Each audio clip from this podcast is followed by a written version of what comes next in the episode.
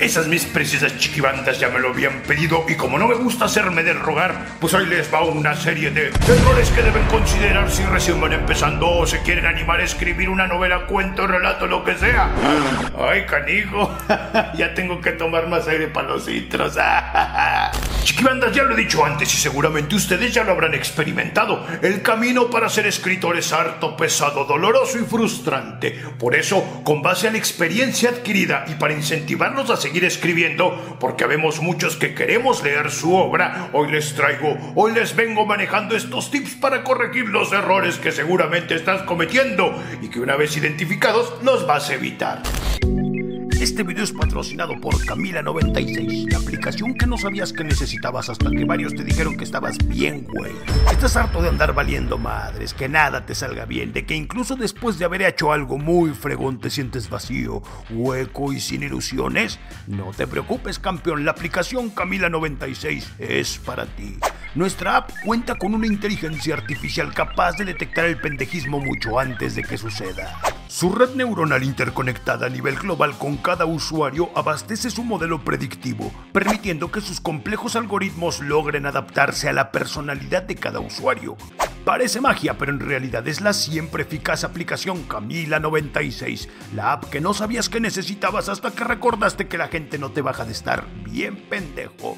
Ha sido tanto el esfuerzo y las noches en vela pegar con pared por la frustración de perfeccionar tu historia que crees que tu obra merece ser leída, que llegue a todos los rincones del planeta, que se reconozca tu trabajo, ser publicado de inmediato a pesar de ser tu primera entrega. Lo cierto es que ser escritor es como cualquier otro empleo requiere recomendaciones, experiencia, hacerte de un currículum. Son pocos los autores que dan un madrazo a la primera. ¡Pum! El resto quedamos sujetos a la constancia, a la perfección y labrar nuestro camino.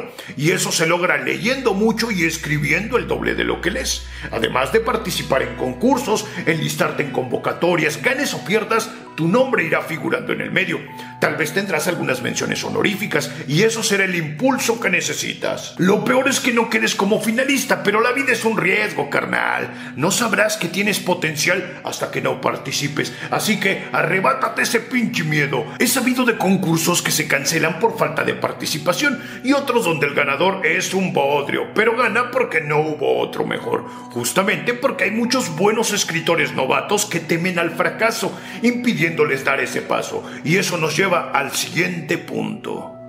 Las buenas historias son importantes, pero no lo son todo. En estos concursos se considera cada factor de tu obra, la originalidad, calidad literaria, manejo de recursos literarios, temas vinculados y obviamente la ortografía y redacción. Y sí, hay errores gramaticales que pueden pasarse por alto, pero me he topado con casos donde una excelente historia se echa a perder por errores garrafales en la redacción y planteamiento de los temas, sin olvidar la ortografía, y otras que abusan en sus descripciones. Estos errores se corrigen con la constancia y una puntual asesoría. Sin embargo, de querer figurar en estos concursos y si tienes la intención de ganar, vale la pena que te acerques a un editor, quien te asesorará y pulirá esas áreas de oportunidad en tu escritura. No lo veas como un gasto, sino como una inversión, pues además de darte un mejor posicionamiento para ganar el concurso, aprenderás de un experto.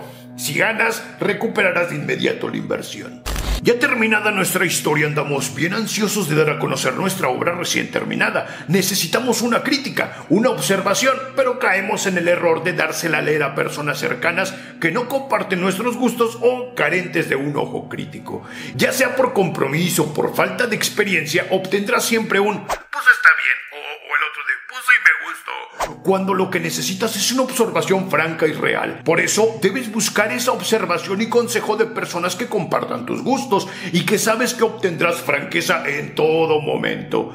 Tal vez no sea un experto en la materia, pero sí sabrá qué es lo que quiere ver o leer en el género en el que te desenvuelves. Seguro te hará ver algunos errores que pasaste por alto en la continuidad, exageraciones o incoherencias. En el medio hay algo a lo que llamamos escritura ampulosa o abstracta y eso ocurre cuando queremos sonar bien sofisticados, harto rimbombantes haciendo uso de frases grandilocuentes o metáforas exageradas para esconder nuestra falta de experiencia. Muchas veces la simpleza agrega un valor que las exageraciones no pueden. Recuerda que tu obra debe ofrecer algo al lector y lamentablemente estas exageraciones limitan tu historia para quedarse en un plano únicamente descriptivo más que avanzar con la trama. Y eso será la muerte para tu cuento, relato o novela. Hace un momento mencionaba lo de la originalidad y eso incrementa el nivel de dificultad. Hoy día ya todo se ha dicho. Tú como escritor debes usar conceptos, géneros, frases y palabras que ya existen, pero darles un nuevo significado. Crear algo nuevo a partir de lo que ya has visto, leído o escuchado. Todos tenemos algo que decir. Lo importante e interesante es la manera en cómo lo decimos. No abuses del uso de los adverbios y adjetivos. De hacerlo, tiendes a demostrar un nulo dominio del vocabulario. Procura ser preciso al elegir la palabra certera con la que expreses lo que necesitas. Grandes son aquellos que con poco dicen mucho. Entre menos palabras uses y tu mensaje se mantenga entendible, ¡pum! Tuyo será el reino de Irule. Un ejemplo, si ya me dijiste que la criatura es enorme, hasta ahí déjalo. Luego caen en la exageración y le ponen, la criatura era muy grande, de dimensiones colosales, con un diámetro majestuoso que abarcaba por completo la vista. Suena risible y exagerado, pero así lo llegamos a hacer en un principio. El uso excesivo de las acotaciones del narrador para exacerbar o querer dar a entender lo que los personajes dicen o sienten demuestra que tu diálogo es débil. No es lo mismo que en la acotación leamos que tal personaje se puso feliz a que en su diálogo me haga saber con voz del personaje por qué se puso feliz. Además, la expresividad también se logra con el manejo adecuado de la puntuación, los signos de admiración, las mayúsculas, los puntos y coma, que tenemos bien olvidados, ¿no? Al no saber dónde o cómo chale, pobrecitos. Ya los imagino todos tiraditos y solos, viendo cómo avientas puntos, comas, hasta dos puntos, puntos suspensivos, pero el punto y coma lo dejamos ahí en el limbo. Y ahí entra una delgada línea, pues el uso inadecuado de las cursivas, de las comillas o las mayúsculas para resaltar es una trampilla, no es un error, pero sí puedes hartar al lector pues si a cada rato las usas para resaltar que tal personaje, tal lugar o fecha es importante, apelas al intelecto del lector. Para ti esa palabra es importante y por ello la remarcas tanto, pero se entiende que el lector es lo suficientemente tonto como para no captarlo. Y ojo, eh, porque si el lector no capta la importancia que le quieres dar con tu texto, es porque definitivamente como escritor no lo estás haciendo bien. Y por último, pero no menos importante, tenemos el cambio de narrador, pero, pero ese lo vemos en un siguiente video, este ya duró mucho.